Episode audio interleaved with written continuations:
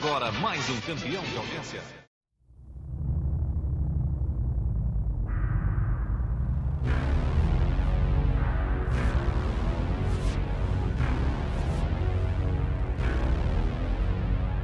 O podcast do fim do mundo.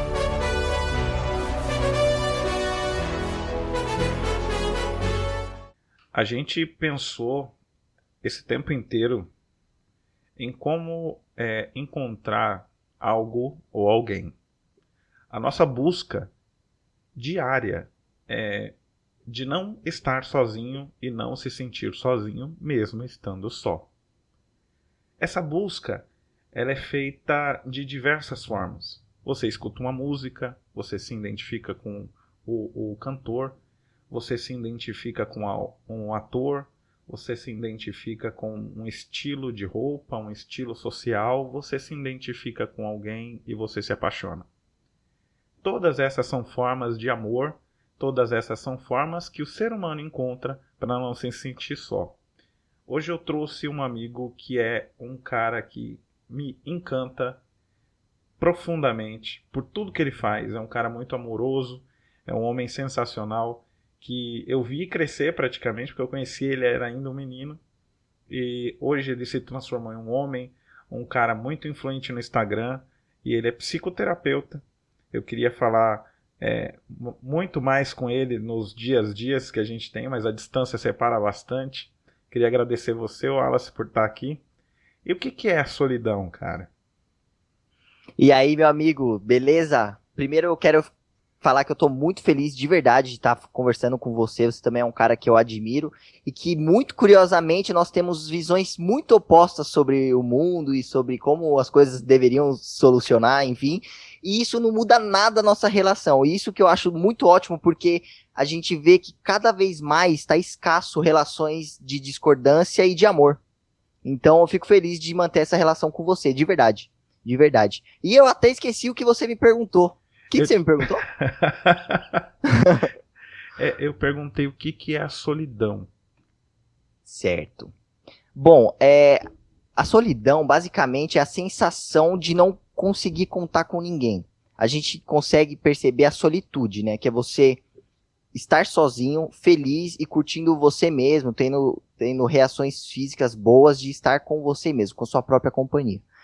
A solidão já é você não querer fazer parte daquela, daquele momento sozinho. Então, eu sempre fico pensando, né? Quando você tem cabelo e por acaso você quer raspar sua cabeça, seria a solitude. Porque você tem cabelo, você tem a oportunidade de ter cabelo, mas por livre, espontânea vontade você decide raspar a cabeça.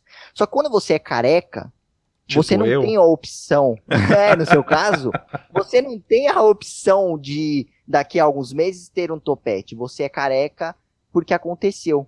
E a solidão é isso.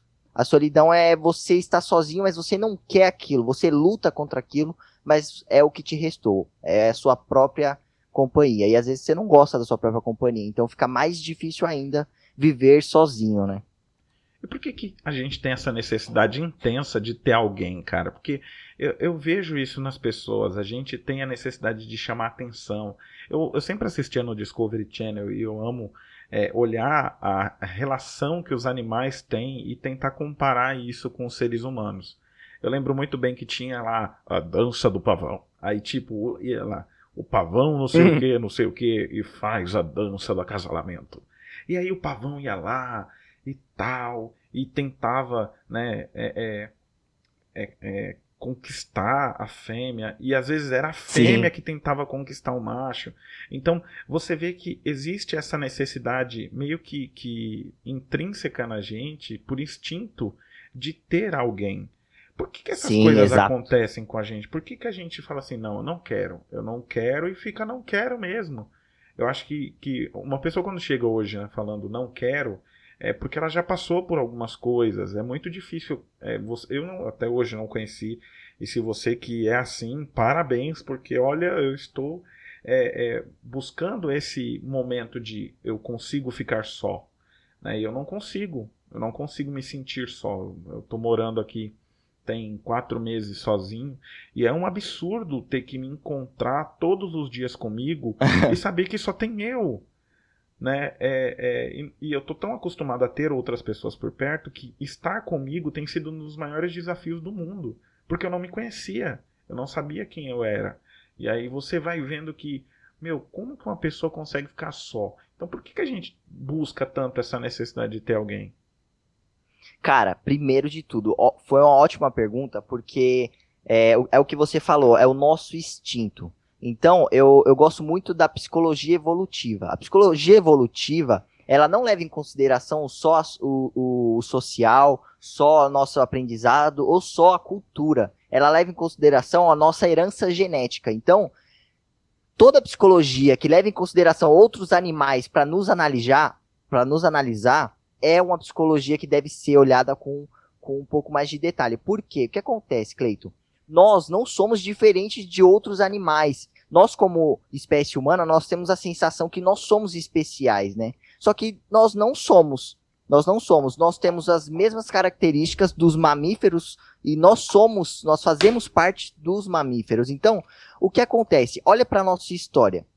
É, nós não nós por muitos anos nós não fomos a, o topo da cadeia alimentar. E por não ser o topo da cadeia alimentar nós tínhamos predadores. Hoje nós somos o predador mor né? Mas nós tínhamos predadores antes. E para conseguir sobreviver a gente precisava de um grupo. Então quando um ser humano vamos pensar aí num Homo sapiens ou qualquer outra da nossa espécie quando o Homo sapiens estivesse só ele iria morrer quando o Homo sapiens estivesse em grupo, isso ia fazer com que ele sobrevivesse. Logo, estar em grupo é sobreviver. Estar sozinho é morrer. E quando nós, trazendo isso para os dias de hoje, né? Então, olhando para o Clayton, que está sozinho e sente um incômodo. Porque o, o não é só o Clayton. O Clayton é toda uma história de evolução. E a, su, a sua genética, ela pede pelo grupo. A minha genética pede pelo grupo porque a gente, por longos milhares de anos, a gente precisou de um grupo para sobreviver. Por que, que agora a gente vai conseguir é, sobreviver sozinhos, entendeu? Então é natural que a gente fique assim mesmo. E quem tem autossuficiência, ou pelo menos quem diz que tem, tá mentindo, porque a gente precisa de pessoas para manter a nossa saúde mental. Existem estudos de pessoas que ficaram trancafiadas por anos da vida. Basicamente, as pessoas enlouqueceram, porque não dá. Nós somos seres gregários e nós precisamos de um bando. Precisamos das outras ovelhinhas para sobreviver. Não tem como. A gente consegue ter períodos sozinhos, faz bem períodos sozinhos, fazem. Mas viver sozinho não é uma não é uma saída pra gente, pelo menos agora, né? Não sei daqui a muitos outros anos para frente, talvez a gente consiga se adaptar, mas hoje a gente pede por um grupo. Entendi. E vê que louco, né? Ai, beleza, a gente não consegue viver só. Mas também a gente tem dificuldade de viver em grupo. Uhum. É, é, é muito louco pensar isso, né? Eu, eu, Sim. Eu tava comentando com você aqui no pré, pré-gravação do Big Brother. Cara, hoje a gente assiste aí. É, nem sei quantas pessoas começaram o programa, foram 22, 14, 18, não sei. Acho que é 20, 20 né? 20 pessoas começaram a morar juntas dentro de uma casa sem ao menos se conhecer profundamente. Algumas sabiam quem era quem, mas outras nunca tinham se visto, nunca tinham se falado, nunca tinham vivido juntas, ou nem sabia que, da existência do outro. E você vê que Sim. há uma necessidade extrema é, é, de algumas vezes se transformar em maior, né? E aí você acaba deslizando nos teus próprios pensamentos, nas tuas próprias falas, na tua própria concepção de vida, no que você acredita. Por que, que a gente é tão difícil? Porque assim, sozinho não dá, em grupo também não. Aí, por que, que essas coisas acontecem? Por que, que a gente mente tanto é, e falha tanto nesses dois extremos? Então, cara, primeiro, é, a gente tem que pensar que o Big Brother é um, é um local é, sintético, tá? Então, o que acontece? Ali a gente pode levar considerações para a sociedade, que é o que tem sido feito? Pode, claro que pode. Mas a gente nunca pode esquecer que ali é uma casa vigiada e quando nós somos vigiados, nós mudamos nossos comportamentos. Isso é um fato. O que acontece é que as pessoas que acabam esquecendo demais que ali existe uma câmera, seja por algum problema psicológico ou, enfim, por tentar ignorar, elas acabam sendo as piores, né? É por isso que a Carol Conká foi tão cancelada, porque ela mentia como se não tivesse câmera.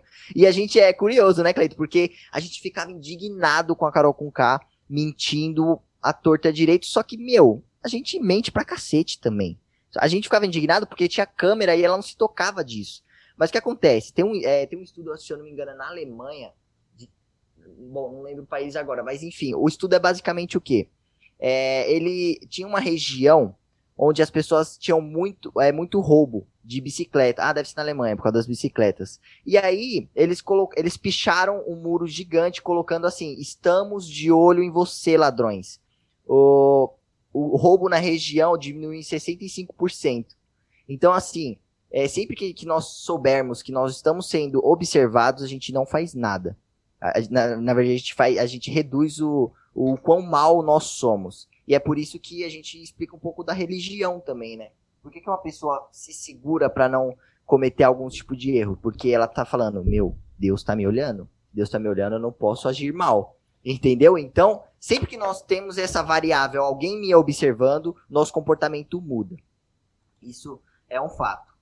Mas o, o que você falou da, gente fazer, de fazer mal, e é fato, né? Como, como as coisas tendem para o equilíbrio, né, cara? A gente, a gente vê que existem algum, é, épocas da, do mundo onde a gente perde esse equilíbrio, mas volta para ele. Então, a relação humana, Cleiton, não é diferente. Tem uma metáfora que, é, se eu não é do do Pondé, não, é do do. Enfim, tem uma metáfora do porco espinho. Não sei se você já ouviu, é bem famosa. Já ouviu? Não, não ouvi. Tô te ouvindo, não, então... cara. Tô aqui aprendendo. Ah, Manda tá. ver. não, então, a metáfora do porco espinho é basicamente o quê? Na, na Europa, os porcos, porcos espinhos eles ficavam em.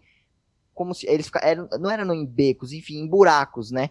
E aí o que acontece? O porco espinho, para entrar num buraco, ele, ele, ele, ele entrava com outro porco espinho no buraco para poder se aquecer. Então eles se aqueciam para não morrer de frio, só que como eles ficavam num espaço muito pequeno, eles se machucavam. Então eles tinham que ficar nesse dilema de eu vou me esquentar com outro porco espinho, mas se eu ficar muito próximo eu me machuco, e se eu ficar muito distante eu morro de frio. E meu, curioso que a nossa relação humana é segue a mesma regra. Quando nós nos aproximamos demais das pessoas, é o primeiro passo para a gente se decepcionar, ficar triste e ser machucado por essas pessoas. Quando nós ficamos distante das cara. pessoas. Oi? Eu acho isso muito engraçado. Porque assim, é, a gente parece que tem. É, é, vamos colocar assim, blindagens, películas né, que ficam Sim. à nossa frente. E tem pessoas que chegam em alguns pontos de película e elas vão quebrando essas barreiras. E quando ela chega perto da gente, aquelas coisas que ela viu lá atrás são totalmente diferentes. Não é nem o primeiro e nem o último.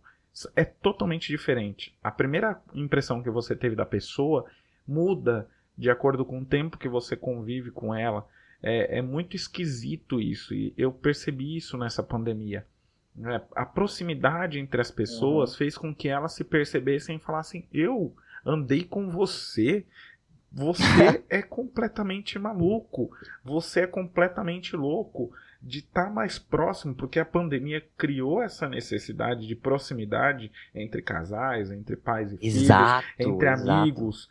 E, e, você, você quando começou a olhar realmente para a pessoa que deixou de ser aquela pessoa de rolê, deixou de ser aquela pessoa ocasional, que ela virou é, é, é sazonal, não sei se é essa a palavra, mas ela esteve constantemente com você ali. Você falou, mano, eu me apaixonei por essa pessoa. Eu criei esse filho eu tenho esse pai, eu tenho esse amigo, sabe? E aí você, e você cria esse, esse, esse olhar que a gente não teve, porque a gente sempre viveu, por conta das circunstâncias, é, relações líquidas, Sim. né? Sim, exato. Faz sentido, faz sentido. E é isso, né? Quanto mais a gente caminha com a pessoa, mais a gente se dá a oportunidade de ser machucado por ela. Isso é natural. A, a questão, Cleito, fica assim, beleza. Serei machucado quanto mais próximo eu vou ficar? Beleza. Então vou alinhar minha expectativa, né? Sobre as pessoas em geral. Porque a gente idealiza as pessoas. E ó, ó você falou do Big Brother, eu posso até voltar para essa questão quanto mais você acompanha alguém no Big Brother, mais você vai cancelar aquela pessoa. Então, você viu? Saíram os, os ruins e agora se tornaram novos personagens ruins. Por quê? Porque é muito tempo para vigiar uma pessoa e uma pessoa não falhar, uma pessoa não, não, não ser escrota em algum momento, entende? É bem nesse nível. É, você é tem que curioso ser linear isso. demais, né, cara? Você tem que ser muito Hã? linear. Você tem que ser linear, assim, a um ponto de perfeição pra você, tipo, do jeito que você entrou, você sair e se manter é, é, equilibrado, né? A cada festa, a cada jogo da discórdia, a cada, É, a cada mudança de liderança, você percebe que as pessoas elas mudam o próprio comportamento, as pessoas mudam as suas alianças, as pessoas começam a falar por conta de uma atitude passada da outra. Então é, é um, é um negócio muito complexo, principalmente agora que a gente começou a observar com mais pro- propriedade né, a- as pessoas de lá de dentro e elas vêm com histórico, coisa que não acontecia há dois Big, há um Big Brother atrás, né? Sim, É, fato. As pessoas elas não vinham com o histórico da internet. A gente começou com esse, esse processo de, é, de vasculhamento, de, de busca, né?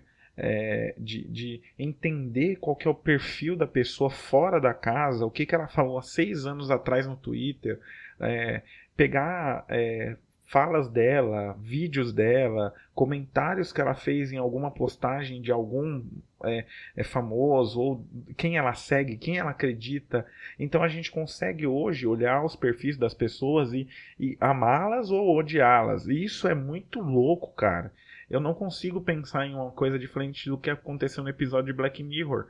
Que é exatamente isso. Você tem uma lente de contato e você consegue é, saber se aquela pessoa é de boa índole, se aquela pessoa é de má índole, e você consegue trocar né, estrelas com ela. Cara, isso. E quem não tem bo boa, é, é, boa reputação, ela vai ser excluída da sociedade. Ela fica presa. E, cara, é exatamente isso. Né? Por mais que a gente tenha pessoas presas hoje nas prisões, a gente acaba prendendo pessoas dentro da sociedade, mesmo que elas sejam livres. Sim, sim, faz sentido. E, e aí eu volto até no que você mesmo disse no começo, da, da questão da solidão. Cara, como. Olha para todo esse cenário que você me, me mostrou agora. E eu, como uma pessoa tímida, uma pessoa que tem medo de rejeição, como que eu vou mostrar para as pessoas quem eu sou?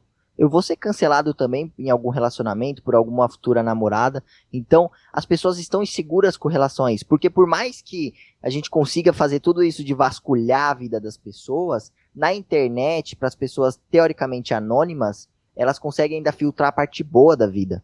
E aí a gente fica com essa, com essa expectativa e esperança de que as pessoas é, vão olhar pra gente e a gente tenta filtrar cada vez mais a nossa vida pra gente conseguir ser aceito por essas pessoas. Então fica esse ciclo sem fim de ser aceito, né? A gente entende porque a gente precisa ser aceito, a gente quer ser aceito mesmo. Todo mundo é um pouco biscoiteiro, é fato. Só que aí a gente fica nesse dilema, né? A internet ela dá um, um luxo a mais para a vida da pessoa, porque é aquele o filtro maior que tem, né? É, e a gente fica nesse dilema a gente tem medo de se expor. E aí a gente se encontra com a solidão. Cara, de verdade, eu não tenho base científica para te falar o, o motivo da gente se sentir atualmente tão só. Mas, mas muito provavelmente, não só da, da solidão, mas como a ansiedade, que é um tema que eu falo bastante, a, a, internet tem um papel muito grande nisso, muito grande, cara, porque a nossa, a, a, nossa relação é nova com a internet, a gente tá aprendendo a lidar. A gente tá, a gente tá vendo as pessoas que, que nasceram agora, nasceram nativos da internet agora. Entende? Então, a gente não sabe quais são os efeitos de longo prazo da internet. A gente tá aprendendo a lidar com eles. Tá todo mundo aprendendo. E aí a gente fica puxando a corda, né? Cancela. Ah, não, cancelar é meio ruim, então para de cancelar. E a gente vai tentando encontrar equilíbrio, sabe? Para as pessoas se sentirem bem. É, eu acho curioso isso, né? É, é, triste, mas é curioso perceber essas coisas. E você vê que muda de rede social para rede social. Por exemplo, eu enxergo o Facebook hoje como uma, uma casa, né? É a casa das pessoas, é onde elas postam a, a vida ali, né? Memes e tudo mais. É, é onde a pessoa se sente mais bem e não tem um negócio assim mais, né? A gente perdeu essa discussão que se existia no Facebook. O Instagram, ele virou ali a exposição total, virou a galeria de arte do mundo. É as pessoas se. É a galeria de arte das pessoas. É, eu acho que é assim. Sim. É onde você vê as pessoas se expondo, elas vão guardar a história delas ali e, e, e vai ficar ali. É, e elas mudam as formas de se expressar através da, dos momentos, né? O Twitter é, é a pancadaria, ofensa e xingamento e, e tudo. A, a maldição da internet se deu sobre o Twitter. Né? O início do Twitter foi maravilhoso.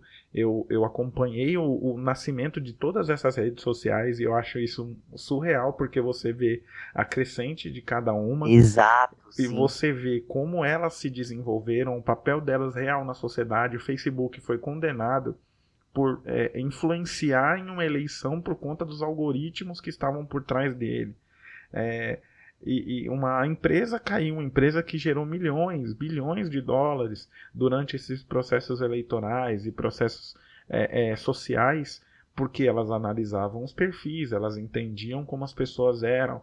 É, e a partir daí você cria um, diversas bolhas sociais que a gente não conseguiu criar até a, a esse momento atual. Né? O pré-internet não existiam bolhas, existiam bolhas sociais reais. Você tinha os punks, você tinha os roqueiros, você tinha a galera do cowboy, você tinha é, a galera que gostava de moto, mas essas galeras elas não tinham muito contato, elas tinham as pequenas rixas, mas agora a internet ela expandiu tudo. Você tem uma exposição muito maior da galera que é LGBT, você tem uma, uma visibilidade maior de pessoas da política você transformou algumas pessoas anônimas em astro. Né? O TikTok veio aí e veio, mudou um negócio que eu acho surreal de eu falo alguma coisa, você acha engraçado e você começa a dublar.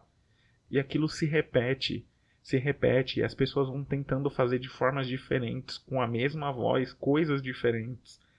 Então, é, uma coisa que eu escutei agora no Fantástico é que a criatividade do ser humano é ilimitada.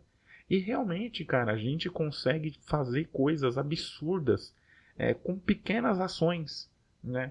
E, e, as redes sociais elas vieram para mostrar isso, mas também tem um lado obscuro, que é esse lado do, do cancelamento, que eu acho interessante, porque é importante você, às vezes, afastar alguém daquele ambiente, porque aquela pessoa não serve para aquele lugar, mas você também perde, às vezes, por é, é, a pessoa ter uma opinião diferente, você não concordar, e por mais absurda que seja, você está envolvido num meio é, é, tão agressivo, tão manipulado, que você acaba excluindo, às vezes, uma pessoa que tem uma opinião até que certa daquele momento. Então você, é, por ser influenciado por alguém que pode ser inimigo daquela pessoa, você a ataca porque você acha que a pessoa que você é influenciado tem mais poder é, sobre a palavra, sobre a ideia ou sobre a, a, a, a informação do que a outra que está se contrapondo. Então acho isso um pouco perigoso. É, a gente vê que isso no meio político é muito, muito usado, né? O cancelamento das pessoas, a imposição de informação, as fake news que vieram para. Cara, eu vivi fake news, mas era uma fake news de tipo: olha, tem uma garota ali que não gosta de você, ou fulano vai querer te bater no, no, na escola. Hoje não, cara. Hoje você fala: olha, é, o fulano teve um contato alienígena e ele tem aí um remédio que ó, funciona com tudo. E as pessoas acreditam. Eu tenho certeza, cara, se o ET Bilu voltasse hoje, se o ET Bilu aparecesse hoje em qualquer canal, sei lá, Super Pop, se ele aparecesse na Luciana Jimenez, ia ter uma igreja do ET Bilu. Semana que vem ia ter gente com a camiseta do ET Bilu, ia ter gente acreditando absurdamente que esse ser humano, é, esse ser extraterrestre que se criou, era a divindade da inteligência máxima sobre a Terra, acima de Deus até. É bizarro, porque é, é tudo que você fala gira em torno de informação. Então, é, aí eu volto a dizer sobre evolução, né? O que nos trouxe aqui até hoje? O que fez com que nós fôssemos melhores, entre aspas, que outras espécies para con conseguir sobrevivermos até hoje? Foi a complexidade de informação. E olha que curioso, Cleiton, porque a gente está tendo que lidar com a nossa própria inteligência. A gente não consegue lidar nem com isso. A gente se tornou um ser tão complexo que a gente precisa agora aprender a lidar com o que a gente criou.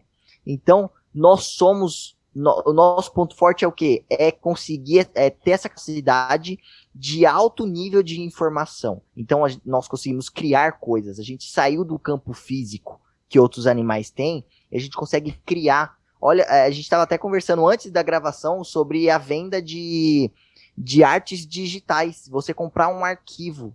O que, que é comprar um arquivo na prática? O que, que eu estou pegando na Eu estou pegando algo na mão? Não eu tô pegando nada na mão. Então, olha o nível que a gente chegou. E a gente tem que ter maturidade agora para conseguir é, se adaptar a essas coisas, né?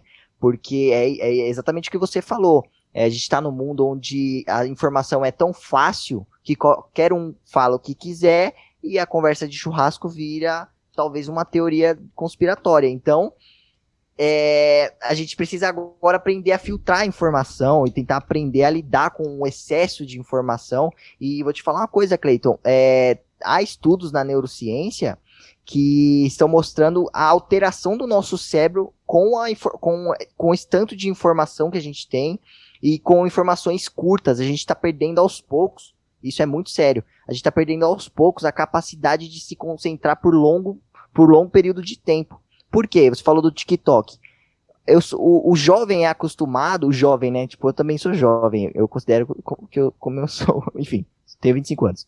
É, o jovem, ele abre o TikTok e ele fica intertido por 15 segundos em um vídeo de dança. Seja por informação também, vai ser 15 segundos. Você acha que essa pessoa vai lá e ler um texto de, sei lá, quantos, quantas horas, ou vai ler um artigo? Não vai, porque a gente está acostumando com a rapidez, com a coisa que acaba, sabe? Exatamente. É um stories que você assiste em 15 segundos e acaba daqui 24 horas. A gente tem que aprender a lidar com isso. Você ia falar alguma coisa? Não, não. É, mas eu, eu ah, tá. aliás, eu ia falar, mas eu estava esperando você concluir seu pensamento. Ah, é, tá. Eu, eu fui procurar aqui uma, uma informação, porque eu estava falando tá. de. Deixa só te pausar. É, a gente está falando de a gente tá dançando os assuntos, mas beleza, tô curtindo. Tamo dançando e vamos continuar dançando em todos eles. Fechou, então fechou. Não, fechou. Eu acho que depois a gente, você, a gente depois tá amarrando tudo. Vire... Não, a gente tá amarrando é... tudo. A gente tá amarrando Tamo... tudo. Não, eu quero, depois você que se vire para arrumar um tema para esse podcast. Não, mas aí tem um tema já ó, aqui, ó. E aí, é, o, que, o que que eu penso, né? É, o que que eu, o que que eu estava pensando aqui, né? Para concluir esse pensamento que eu tive. É, a gente tem tantas informações sendo lançadas ao vento, né? E algumas pessoas capturam essas informações e elas transformam essas informações e elas é, é, viram um, um telefone sem fio que começa, olha, é, eu vi uma dinâmica no Facebook esses dias que é muito surreal. O cara pega, enfileira as pessoas, né? Ele faz uma uma uma mímica. Né? Ele faz uma mímica, ele acelera uma moto, dá partida na moto e, e anda com a moto. É essa mímica que ele faz. Aí ele passa pro primeiro, aí o cara vai lá, faz, tal, vai passando, vai passando, vai passando. Na última pessoa da fila, que é a primeira pessoa da ponta, vira uma dança que não tem nada a ver com o começo do que o cara é, fez. É, né? ele, aí ele pegou o cara da, da primeira coreografia e pegou a pessoa da última coreografia. É, e aí ele falou: faz o que eu te mostrei lá no começo. Aí ele, pá, faz. Aí agora faz o que você é, recebeu aqui no final. A menina dá uma dançada assim, ela mexe o corpo. Hum. Não tem nada a ver. Não tem nada a ver. Mas você vê que a informação ela flutua né, por várias pessoas e às vezes, ah, uma mentira contada diversas vezes, ela se transforma em uma verdade. Essa frase é de um cara que fez a propaganda do partido nazista, o Goebbels. E hoje a gente vê que isso se transformou na maior máxima do mundo. O partido nazista já não existe mais. A gente uhum. é, é, é, é meio que, entre aspas, eliminou o nazismo do mundo, mas ainda existem entusiastas. É, do Sim. mesmo jeito que o demônio pode é, parar de ser falado, mas um, um, dia ou outro alguém vai lembrar dele. Então, é, o mal nunca morre. É, e aí você vê que essas coisas elas vão se modificando, né? Para que ainda a gente consiga influenciar a, a, a humanidade de uma forma maligna e fazer com que as massas sejam transformadas é, por, por mentira, né? Você falou lá no começo, poxa, é, é, o pecado ainda faz com que as pessoas tenham medo, porque elas se sentem vigiadas, porque Deus está vendo. Então, você sempre cria, né, quando eu falo você, você é a humanidade. Você sempre uhum. cria formas de se auto-sabotar e de se criar é, é, vigilantes dos seus próprios erros. Você não se aceita no final das contas. Sim, sim. É, e tem uma outra coisa também, né? É, nós vimos, todo mundo tem uma experiência diferente do mundo, né? Então tem estudos que mostram que, sabe aquele, é forceps, for, for, eita, não sei falar essa palavra, forceps, forceps, forceps. que você puxa o bebê e, e, enfim, a cabecinha vinha torta, tal. Antigamente era usado na gravidez. Sim. É, o que é, tem estudos que mostram que só essa, essa experiência de ser puxado diferente já faz o bebê agir diferente de acordo com o mundo. Então, assim, nós já nascemos de formas diferentes, pensando diferente, e a gente tem um efeito do cérebro muito curioso que chama viés de confirmação. Ou seja, nós tendemos a levar em consideração, a prestar atenção em coisas que é do nosso interesse ou do nosso ou medo nosso, enfim. Então, a nossa memória ela já é enviesada. Se você me conta uma coisa, Cleiton, você vai me falar como foi esse podcast, aí daqui a pouco algum familiar meu vai, vai me perguntar, e aí, você gravou o podcast? Aí eu vou contar para ele a minha versão. Você vai contar para algum amigo seu a sua versão. E aí, entendeu? Vai ter diferença, porque eu tenho a minha, o meu senso de importância dentro desse podcast, você tem o seu. E aí isso já traz viés de confirmação, viés de memória no momento da gente falar essa mesma história. Então é complicado, é complicado e é por isso que eu volto a dizer da internet, porque nós ganhamos vozes, né? Nossa voz ganhou peso maior e aí você entrar, você descobrir qual é a verdade ficou muito complexo, ficou muito mais complexo. Então tem esse esse esse esse problema aí na nessa nessa informação, sabe? É, tem hora que eu, eu, boto no mute aqui porque eu tô vendo alguma coisa. Ah, boa. Não, é bom que não, é, que não... não interfere o som. Exatamente. Mas, é... E aí, cara, vê que louco. A gente tá entrando num parafuso espectral aqui. É, é, humano, né? Porque você nunca vai saber o sentido de tudo. E tentar explicar comportamentos humanos é a mesma coisa que explicar a origem da vida né? porque você nunca sabe para onde as pessoas vão. É, uma, uma fala do Tiago Leifert é, foi muito engraçada, porque me fez pensar coisa pra caramba. Ele falou assim: vocês esperam algo das pessoas lá dentro e elas vão e fazem completamente diferente. Esse é o legal do jogo, porque você não manipula as informações, você não manipula as pessoas, né? você não, não é, trava é, personagens, né? Como quando você cria uma novela, você dá um script para a pessoa, né, e tal, e mesmo assim ela não sai exatamente como está no papel, porque você depende da emoção do ator, você depende da emoção da outra pessoa que está contracenando, você depende Sim. dos fatores externos e ainda assim aquele texto, aquela informação, o, o como o cara escreveu não vai sair exatamente como ele pensou ou do jeito que ele pensou é, no, no papel, né, na, no ao vivo. E aí, aí quando eu paro para pensar, cara, eu dependo de muitos outros fatores para sobreviver. Por exemplo, é, se amanhã né, todos os donos de empresa decidem tirar férias e deixar tudo para trás, a gente quebra a economia. Pelo menos por um ano. Se o cara falar assim, ó, daqui para frente nenhuma empresa, eu, ó, dono da Volk, gente, acabou, beleza, fechando a empresa, ó, dono da, da Ford, ó, pessoal, fechando a empresa. A partir de agora a gente vai se reunir, né, os bilionários do mundo aí, vai se reunir e vai ficar aí 10 anos é, vivendo do dinheiro que eu captei, né, de todo o esforço que eu tive, né, da minha marca e tudo mais. O que, que vai ser da sociedade? Né? Você vê que a gente depende em cadeia um do outro. E é muito difícil depender do outro. É muito Sim. louco isso, pensar dessa forma e, e ver que a gente é, é, tem a necessidade de estar com o outro, que você tem que aprender a lidar. Cara, cê- eu tô falando, você fala bastante de ansiedade e só de falar isso eu fiquei ansioso. E, e quais são esses gatilhos, cara? Por que, que a gente ainda é tão ansioso e tão dependente dessas variantes? Certo. É, bom, o fato de nós sermos ansiosos e sermos mais agora, eu não sei se você sabe, mas o Brasil é o país mais ansioso do mundo. Você sabia dessa? Ah, eu acho que não sabia, não, mas. É, é, Esperava. gente- não, é- é que a gente é muito acelerado, cara. Eu acho que a gente.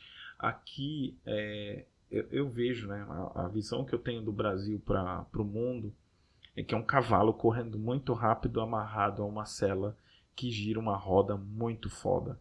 Sabe? É um cavalo que tá correndo numa esteira, parado. Ele não sai do lugar, mas ele é muito rápido. É o cavalo mais rápido do mundo sai faísca dele, mas ele tá sempre preso a uma roda que gira, e essa roda que gira são as pessoas que prendem o Brasil e que extraem tudo de bom dele e não dão pra ninguém.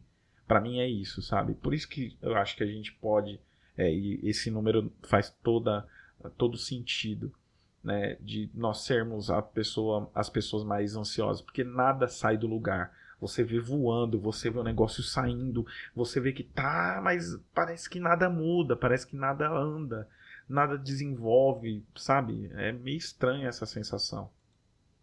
Sim, então, é assim, eu não vou, não vou me dar aqui ao luxo de falar qual é o, o motivo disso, né? É, você deu um, um, um motivo, mas pode ser também, é, a gente é um dos países que mais utiliza e mais investe tempo nas redes sociais, então eu, eu tendo a pensar também um pouco nessa questão de, de como o Brasil é um país muito caloroso, gosta de pessoas, quer estar com pessoas, né?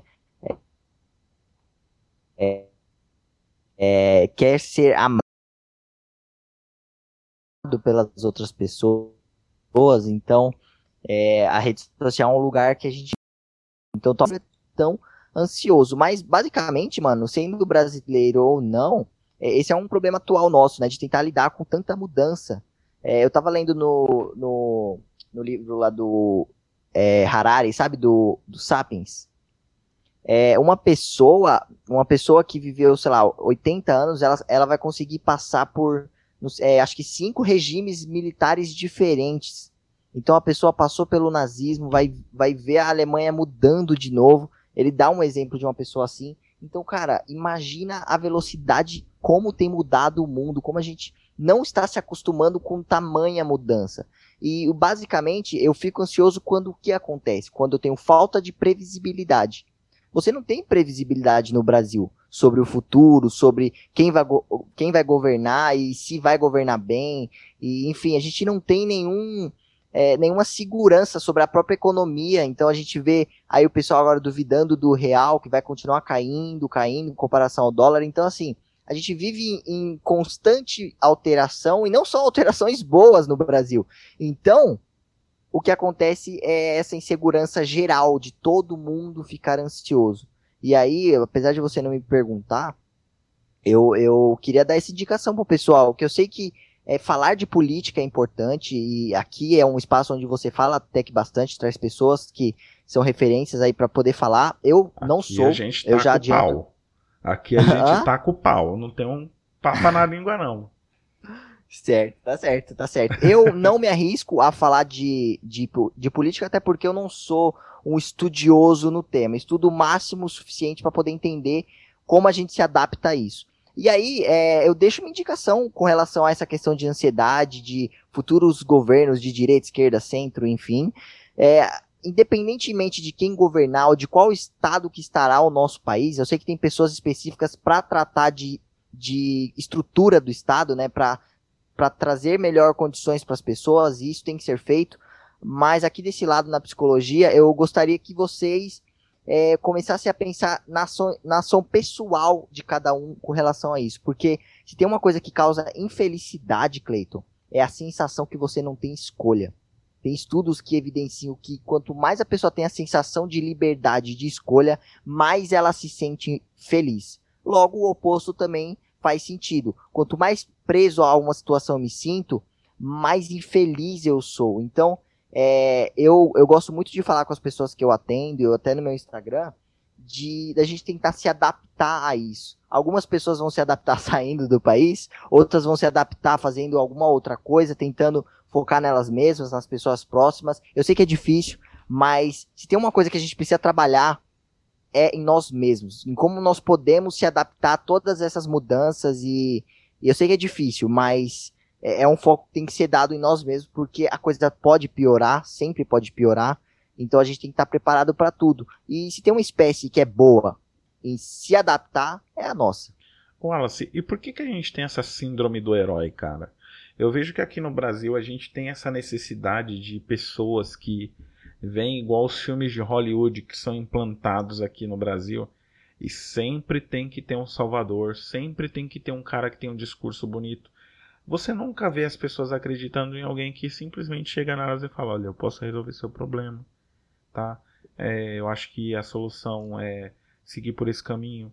Você pode fazer isso dessa forma. Ela precisa que alguém grite, ela precisa que alguém seja espetacular, seja é, caricato, cômico, é, que a pessoa tenha aquela presença de palco, sabe? Eu, eu não entendi até hoje, e você que é um estudioso da psicologia, né? Eu não sei se existe até uma explicação para isso, mas é uma pergunta que eu queria te fazer já há alguns, alguns dias, e eu fiquei pensando, eu falei, poxa, a gente passou por vários heróis. No episódio anterior que eu gravei com o Rodrigo, que é um outro amigo meu que a gente falou bastante de política, é, eu tava falando, cara, por que, que a gente tem essa cisma, é, é, esse, vou usar a palavra tesão, de ter outras pessoas à frente da gente que vai, sabe, determinar qual que vai ser o ritmo da carruagem e como o Brasil vai ser tocado? Porque, meu, nós, como a gente comentou aqui, nós somos um país primoroso em diversas coisas. A gente produz tecnologia, a gente tem a maior fuga de cérebros do mundo, né? É, é cérebros, cérebros. a maior fuga de cérebros do mundo e, e, e isso é, parece que não causa espanto nas pessoas. Nós produzimos gênios é, aqui todos os dias em todas as áreas e ainda assim nós nos comparamos e nos, nos comportamos como pessoas muito abstratas com relação a alguns assuntos. Né? Por que, que a gente tem essa dificuldade? Então, cara, o que acontece é que nós fomos ensinados assim, e ao estudar história, a gente percebe esse movimento. O que acontece? Você pode perceber que o mundo é, apesar de ele ser uma construção de poucos mínimos trabalhos que fizeram algo grande, no final das contas, foram poucas pessoas que mudaram de forma agressiva o mundo. Então você falou do nazismo, você olha o Hitler como uma figura que foi, né, que foi liderança para ir para um, um estado e que fez o que fez. Aí você olha para a internet, aí você olha, você vê, por exemplo, o Bill Gates, é, aí você olha para a Amazon, que revolucionou o, o, é, esse mercado de, de livros, e agora ele está pegando tudo que é mercado para fazer da Amazon um, uma loja de tudo, né? Então, assim, a gente olha para nossa história e a gente vê, vê poucas figuras se destacando e alterando a forma com que o mundo lida com os próprios problemas. É, as redes sociais também não, é um grupo de pessoas, é o, Zuckerberg, é o o Zuckerberg. Puta, Zuckerberg não, mano. Cacete. Zuckerberg não, o, Zuckerberg o impostor? É... Não, o Zuckerberg. Mark Zuckerberg, pô. Ah, é, tá certo. Mosquei. Falei, não, não tô falando do impostor, não é possível. Enfim. É, a gente está acostumado a ver poucas figuras se destacando e revolucionando o mundo. A gente tem o cara que criou o avião, a gente tem o cara que mudou o cristianismo, a gente tem o cara. Entendeu? Então, o que, que, que acontece no nosso imaginário coletivo? precisa surgir um líder para mudar alguma coisa. Porque se não surgir um líder, nada muda. Fora que tem uma questão também é, primitiva nossa de seguir liderança. Quando nós falamos de grupo, naturalmente nós vamos falar de líder. Todas as espécies elas vão colocar líderes ali para fazer com que, enfim, escolha as, as fêmeas e, enfim, tem cada espécie tem uma dinâmica diferente, mas no final das contas, quando envolve grupo, envolve liderança. E, então a gente transfere sempre a nossa esperança, é, o resultado de, de coisas boas na mão de alguém. Isso é um movimento natural nosso, mas que como nós somos seres inteligentes, devia começar a refutar essas coisas, né, dentro de nós mesmos, essa sensação de e isso, ó, traz isso pro, pro, pro, pro nosso universo.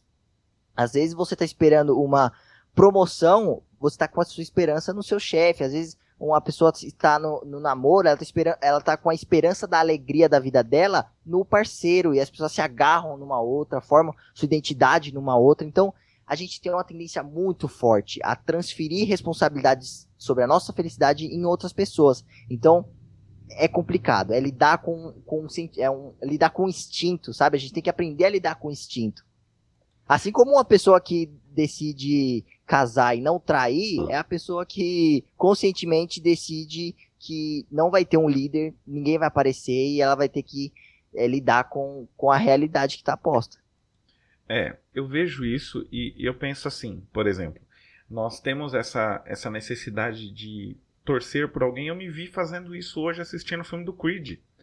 Eu, eu gosto muito do universo do Rock Balboa.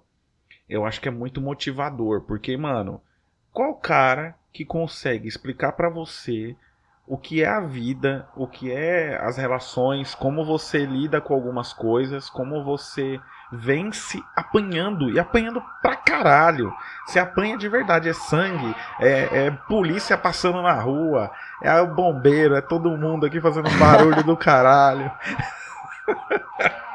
Aí, ó. Aí fala, falando em caos e ansiedade. É, é isso, cara. É isso. É, aqui é o tempo inteiro. É, eu, com fé em Deus, eu vou ter um estúdio.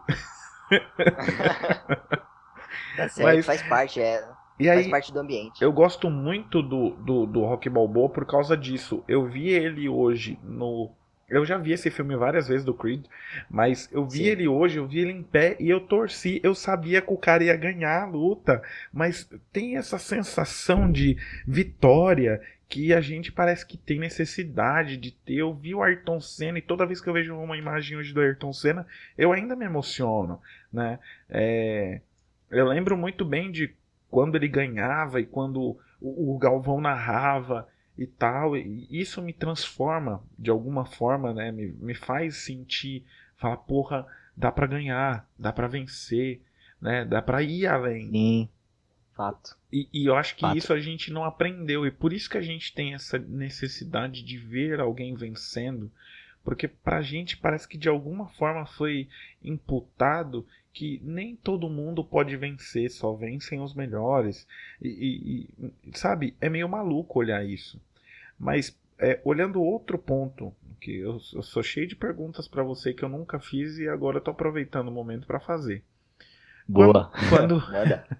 Por isso que isso aqui vai ficar uma loucura. é, eu acho que assim, quando você, quando você tem um problema mental, né, é, isso para bem ou para mal? O que pode influenciar um distúrbio mental é, a pessoa ser boa ou ruim? Certo. Primeiro que a noção de bom e ruim é uma noção humana. Nós criamos esse termo para determinar o que deve ser feito e não deve ser feito, certo? Porque é... e a gente determina através desse bom e ruim, a gente determina o que é patológico ou não.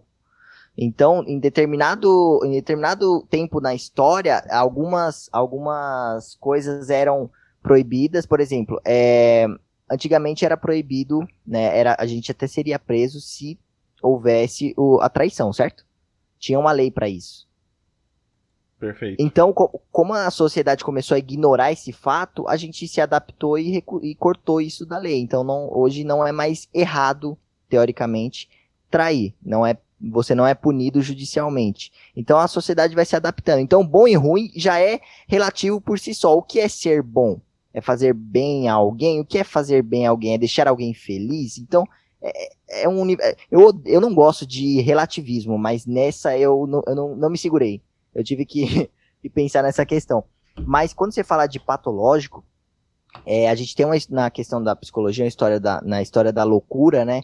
que antigamente patológico era algo diferente do normal, incomum. Então, se você era diferente, você seria punido por ser doente. É, no livro do Holocausto Brasileiro, É, eu nunca me esqueço de uma história de uma criança com hidrocefalia, né, que é as crianças que têm a cabeça um pouco maior, é, ela foi colocada no, no manicômio por conta da diferença dela. E a criança era cognitivamente normal, só que ela era diferente. E, se e antigamente, se você era diferente, você tinha que ser excluído para você não, não causar, causar mal à sociedade. Então a patologia ela tem uma história meio, meio confusa com relação ao que é patológico ou não.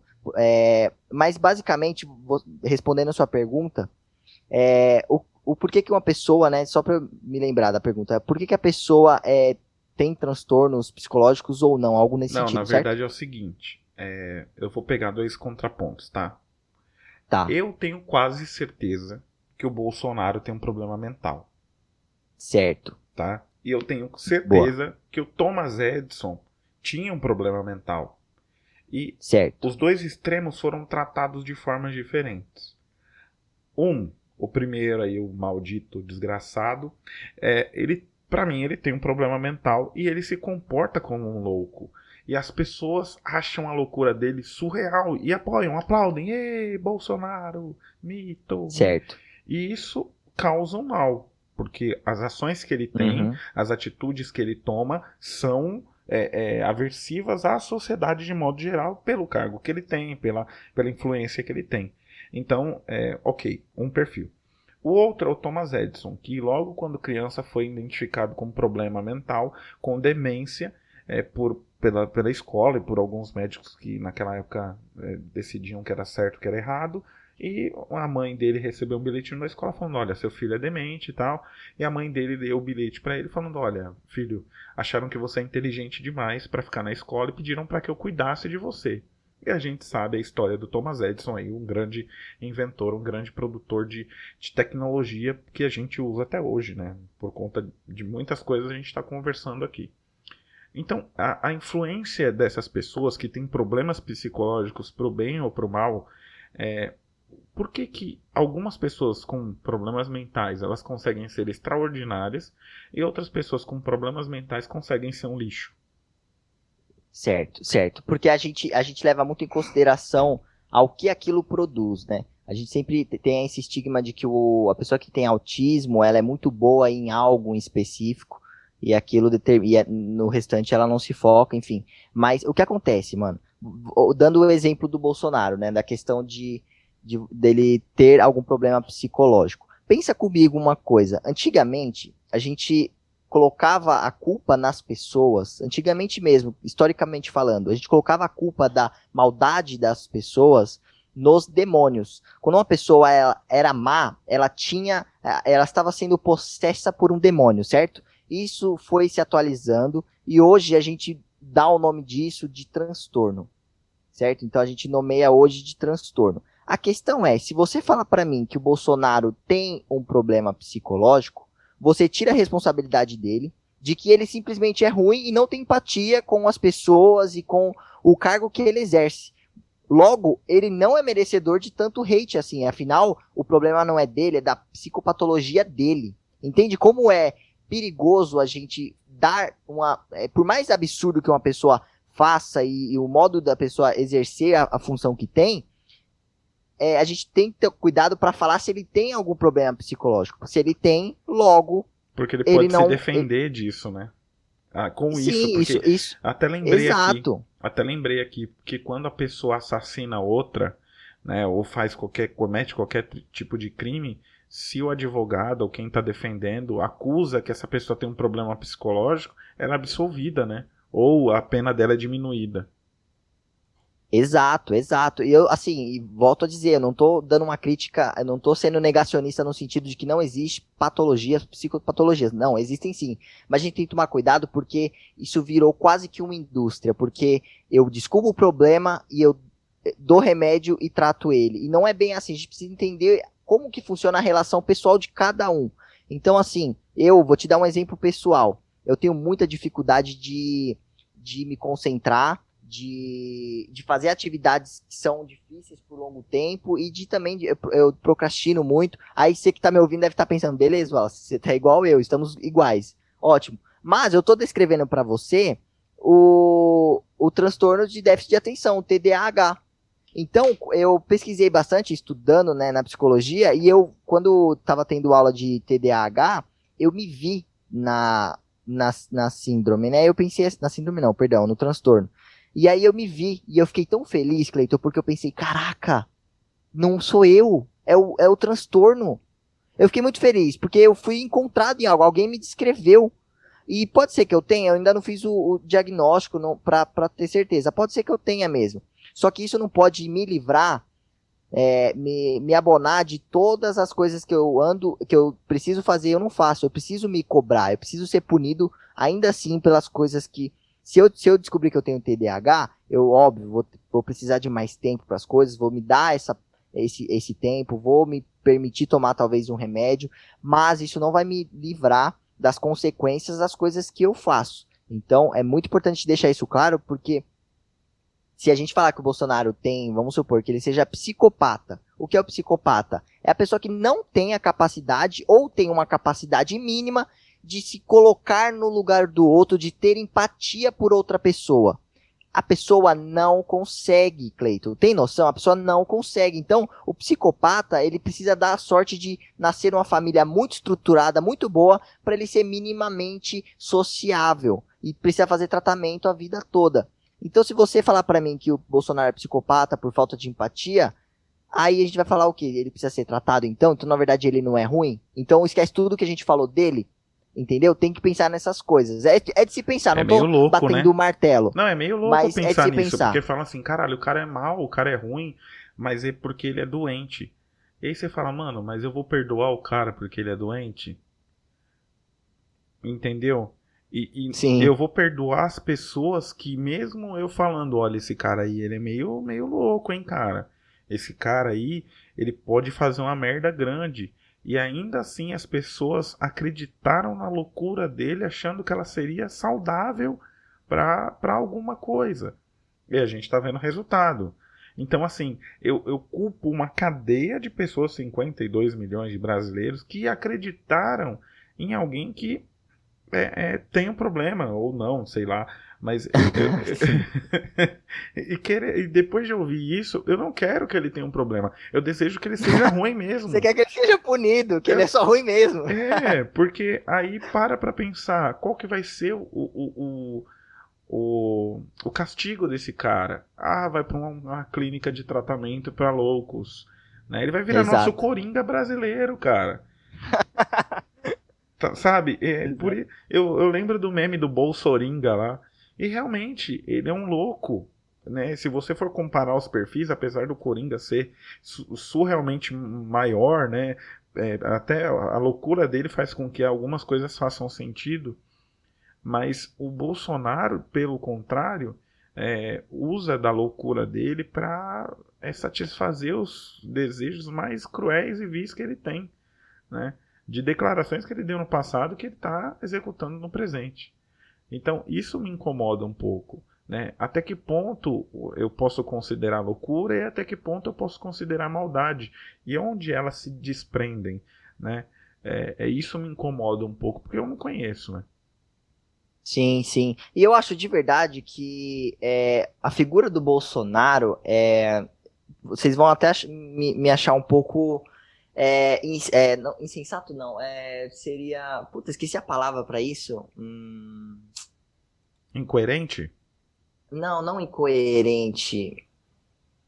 Bom, não sei. que- é, o sinônimo, falta dá de o- empatia com o Ah, momento. Isso. pode é, talvez vocês me interpretem como falta de empatia para o momento. Mas o que acontece? Eu acho interessante figuras é, não interessante não, mas figuras como o Bolsonaro existirem, porque quando, quando falando também de evolução, a gente precisa de equilíbrio nas coisas. Então, o Bolsonaro sendo uma, uma figura totalmente a- aversa a algum tipo, algum tipo de pessoa que você admira, é importante que você mesmo estabelece o que você não quer ser. Entende? Porque, de Ele vira um verdade, o Bolsonaro, né? ele vai. Ele, desculpa, pode ele falar. vira um contra-exemplo. Ele vira uma, um. Exato, sim. E vou te falar uma coisa: o Bolsonaro, em algum momento, ele vai sair né? Ele vai sair de linha, vai todo mundo tirar ele de alguma forma, só que vai, se, vai seguir outra figura que vai exercer as mesmas funções que ele exerce hoje. Então, eu, eu não tô querendo ser pessimista com relação ao futuro, mas eu quero falar que, assim, a nossa sociedade, ela tem que caminhar para o equilíbrio seja para um lado ou para o outro, a gente precisa caminhar para um equilíbrio. E sempre vai existir forças opostas para isso. A gente tem que aceitar que elas existem, entende? Aceitar não é deixar com que tudo aconteça, mas é, é entender que vai existir sempre. Porque é, é, o que acontece. A gente sempre puxa para um lado, puxa para o outro e a sociedade volta para o equilíbrio. Você falando de segunda, de, da Segunda Guerra, e é curioso porque tem uma frase da Segunda Guerra lá de que é a guerra para o fim de todas as guerras, não é? Não era algo nesse sentido? Exatamente. Será? Será que a é? Porque é uma guerra mesmo. Guerras. E, e essa guerra fria nossa aqui, Exatamente. que a gente vive sempre? Exatamente. Exato. A gente vive uma eterna guerra fria, cara. Que eu, eu, não, eu não consigo entender ainda também essa questão de relação do homem com o poder. É, é uma necessidade de provar que eu sou mais forte que você, que vem desde os tempos da, da da divisão mesmo é, humana. Quando o homem evoluiu, a, o crescimento de tribos e tudo mais, ele se expandiu de uma forma que hoje, é, até hoje, eu, eu não consigo explicar o motivo de uma guerra. Até hoje eu não consigo explicar a criação de armas nucleares. Até hoje eu não consigo explicar é, guerras internacionais financeiras. Até hoje eu não consigo explicar é, divisas financeiras. Até hoje eu não consigo explicar a necessidade da gente utilizar o dólar como moeda mundial. Eu sei que tem explicações econômicas para isso, eu sei, eu sei. É, mas eu ainda não entendo, e eu acho que nunca vou entender, o porquê a gente criou essa dependência é, dos mais fortes e a dependência dos mais fracos. Se a gente vive em um único lugar, não dá para sair daqui. Né? A gente não tem uma Terra 2, a gente não tem um puxadinho, sabe? Não tem nada. E ainda assim a gente quer mostrar que a gente é mais forte que o nosso irmão. A gente quer mostrar que a gente é mais forte que o nosso descendente, independente da raça que ele seja. É, e aí é, essas necessidades me incomodam.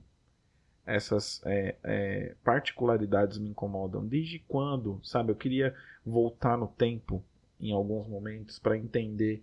É, por exemplo, é, eu vejo aquele meme, né? Tipo, ah, lâmpada inventada em mil tananã. Pessoas em 1800 e tananã, tipo, no escuro. As pessoas lá, né? Eu queria voltar nesses momentos de, por exemplo, quando começou o racismo? O exato momento. O primeiro ato de racismo que desencadeou todos os outros atos de racismo. É, qual foi o momento que é, a economia Cara, rachou, sabe? Deixa eu te interromper, porque eu não, eu não consigo.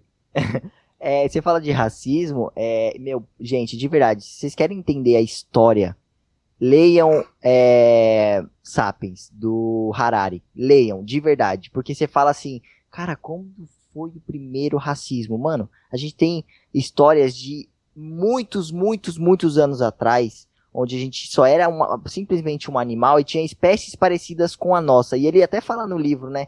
Hoje a gente comete racismo com pessoas das, da nossa própria espécie certo? Muda, tem variação de cor e de olhos, enfim, mas somos a mesma espécie. Por enquanto, a ciência não evidenciou que nós somos diferentes. Então, nós somos a mesma espécie.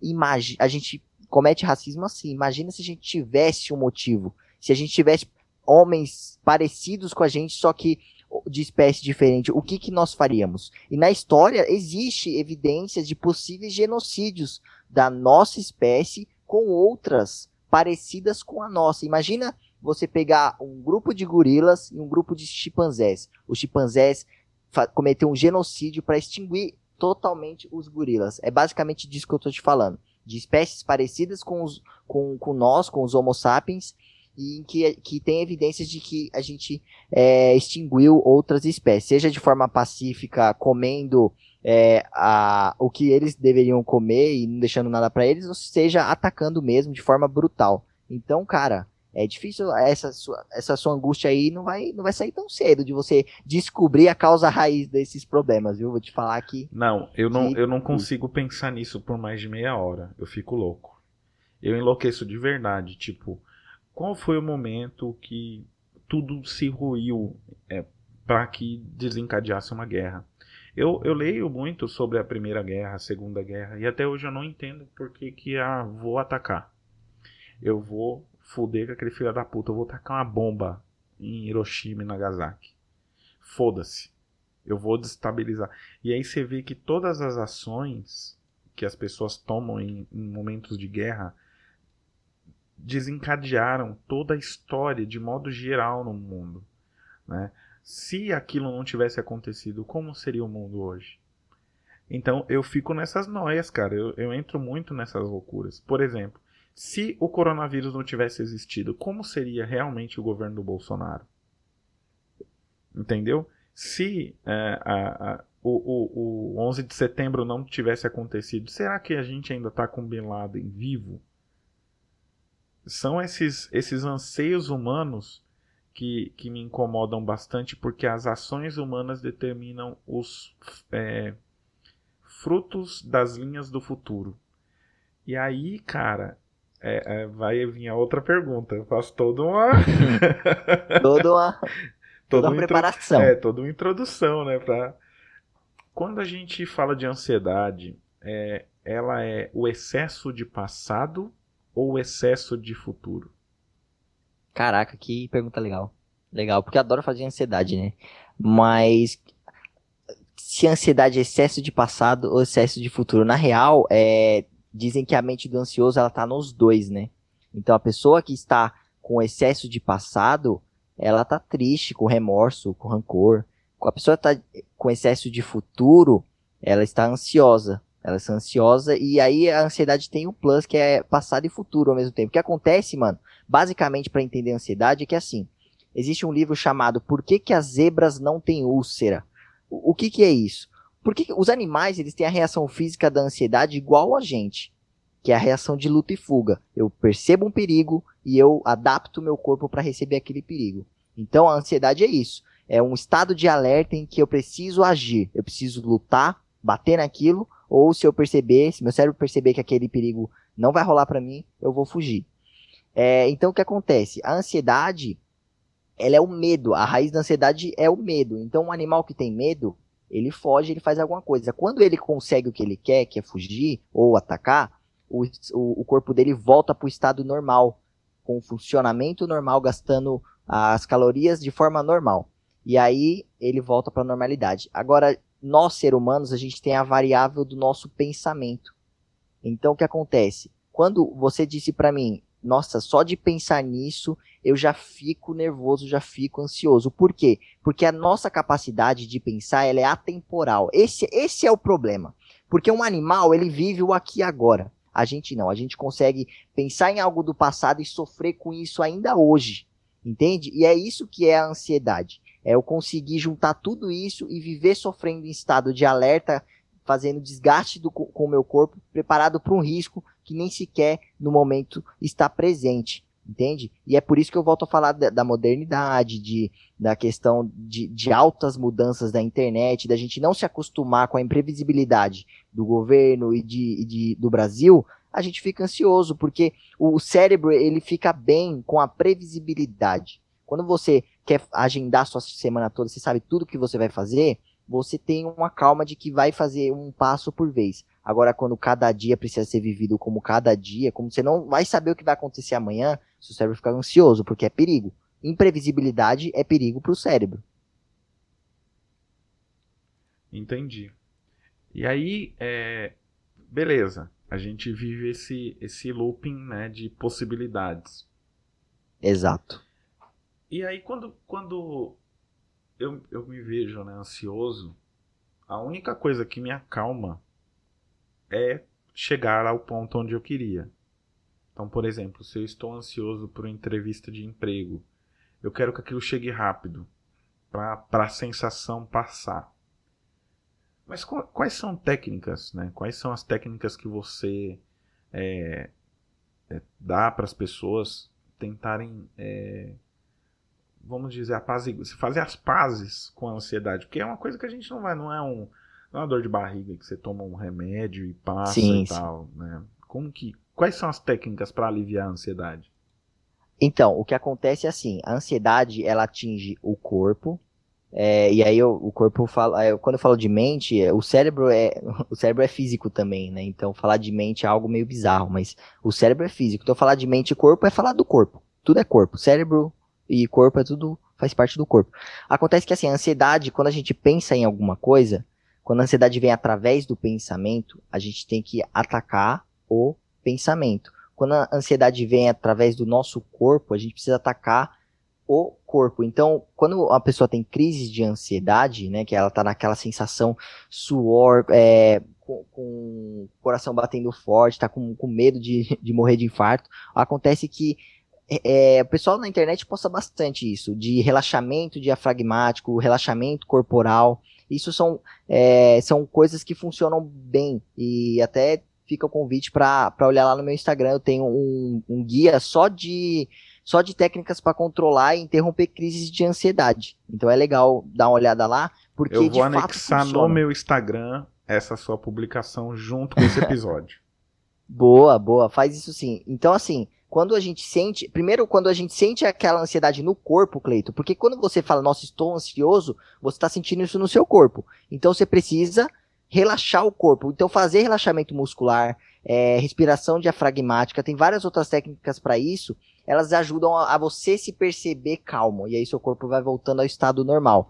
E seu pensamento, quando o seu corpo está em estado de alerta, seu pensamento é voltado de forma impulsiva para as coisas ruins. Tipo, eu estou, meu corpo tá, tá ruim, ele tá me mostrando que tem um perigo, meu pensamento é, meu Deus, eu vou desmaiar na entrevista, eu vou gaguejar na entrevista, eu começo a pensar coisas que vão me fazer mal naquela entrevista. Então, o ansioso, ele, ele fica pensando no futuro e ele se frustra por isso, porque a, a visão fica para o futuro. Então, uma coisa boa para o ansioso é pensar, tá, como eu posso fazer hoje para melhorar o meu futuro. Então a, a, pessoa pensa sempre assim: e se acontecer alguma coisa? E se eu desmaiar? E se ela falar não? E se o governo Bolsonaro continuar? E se, e se, e se? Um, vários e se. Começa a mudar. E como? Como eu posso me preparar para isso? Como posso me preparar para aquela entrevista de forma que eu não passe vergonha? Como eu posso falar o que precisa ser falado em determinado encontro? Como eu posso mudar de país caso pre, presidente, determinado presidente, não sei, tô jogando aqui que eu sei que é totalmente é, privilégio de pessoas que podem sair do país caso aconteça alguma merda. Mas é um movimento que a gente vê, né? É, de pessoas saírem de país de, Se der merda, eu vou movimento. pedir exílio. Se der alguma merda, eu vou sair balançando a bandeira de todos os países possíveis que possam me receber. Eu vou pro Chile, eu vou pra Bahamas, eu vou para qualquer lugar que não precise de visto. Que eu até salvei uma publicação esses dias aí de países que não precisam, que brasileiros podem entrar e não precisam de visto. Eu vou para as Ilhas Fiji, sabe? Vou para um lugar paradisíaco vender coco. Eu não tô nem, eu largo minha profissão, eu largo tudo e começo do zero. Se der uma merda grande aqui no Brasil, cara, eu pego todas as roupinhas que eu tenho aqui, sabe? Pego o dinheiro que eu tenho, saio viajando pedindo carona até chegar onde eu preciso chegar. Mas eu não fico aqui, não, cara.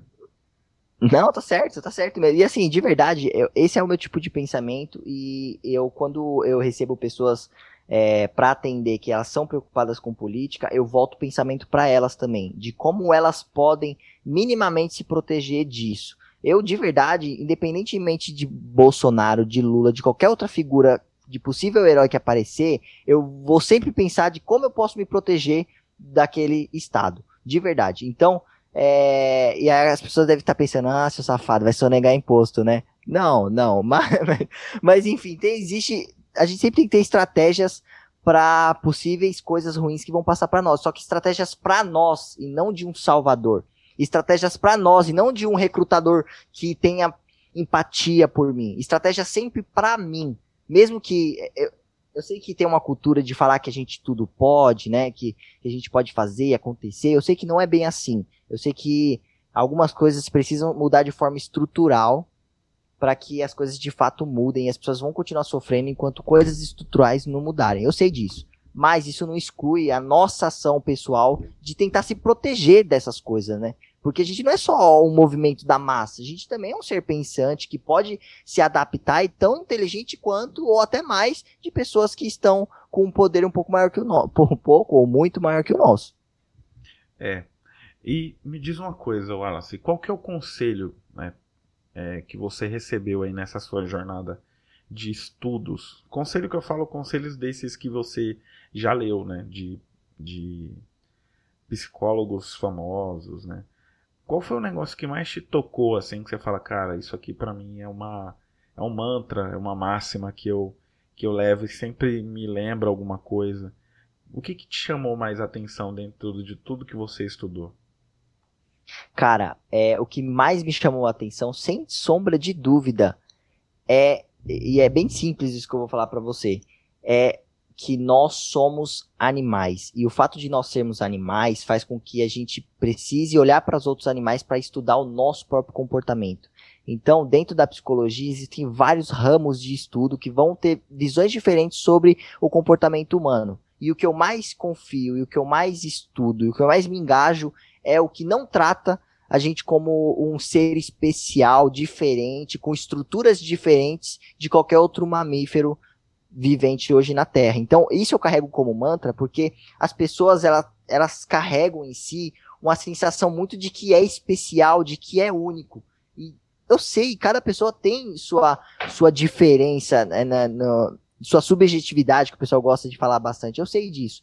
Mas eu gosto da humildade de saber que nós somos só animais que, por acaso, nós somos mais inteligentes e aí nos tornamos a maior peste do mundo, o maior predador do mundo, e estamos agora é, coordenando e dando aí a, as rédeas de como vai ser o mundo, espalhando a nossa, nossa espécie para outros possíveis planetas, pode acontecer daqui muitos anos. Então, eu gosto de olhar a gente como animal. A partir do momento que você se olha como animal e você sabe que se você não fizer alguma coisa, você vai sim correr o risco de passar sua vida de forma infeliz e, e não ter um, fila, um final muito bom, é, pode acontecer de fato. Esse negócio de final feliz é complicado, mano, porque a gente fica com a esperança do final feliz e não faz nada porque sabe que sempre tem um final feliz.